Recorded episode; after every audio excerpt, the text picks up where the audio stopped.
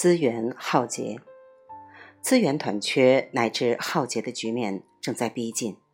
石油危机、水危机、矿产资源危机、土地资源危机，甚至空气资源危机等，君不见英国早已有人从大西洋中部制取空气罐头，贩卖于伦敦街头。先看能源危机，关于石油，有人说够用五十年，有人说够用一百年。总之，短缺型危机已通过市场价值体系引爆。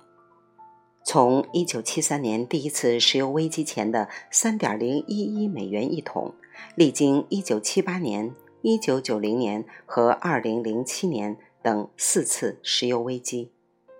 目前最高价已至一百四十七美元一桶，三十五年涨价四十八倍多，而且引发剧烈的经济波动。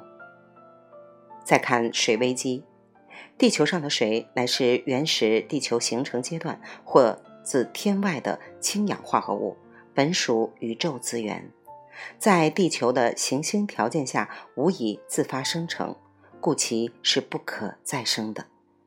其中海水占百分之九十七点三，大气中水占百分之零点零零二，陆地淡水占百分之二点六三，其中百分之七十七点二是两极冰盖或固体冰川，地下水和土壤中水占百分之二十二点四，实际可利用的仅占淡水资源的百分之零点三或。总水资源的十万分之七。糟糕的是，就这么点儿可资利用的地表淡水资源，百分之九十五以上已被污染，且日益加剧。常规矿产资源如铜、铁、铅、锌、铝、锡等，虽然总量还算丰富，但可开采富矿急剧减少，开采成本增加。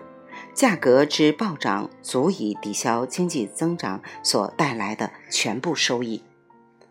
稀有矿产资源如油矿或稀土资源，地球蕴藏总量极低，但一科技和制造业越发展，对它的需求量越大；二由于它们与人体组成元素碳、氢、氧、氮、硫、磷的周期排位。远隔，因此造成的污染损害极大。尽管如此，在我看来，资源短缺，尤其是能源危机，其本身并不是最重要的。麻烦在于由它激发的科技冲动和能源形态更迭，这才是真正致命的问题。后面另谈。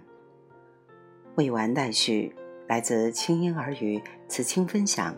欢迎订阅收听。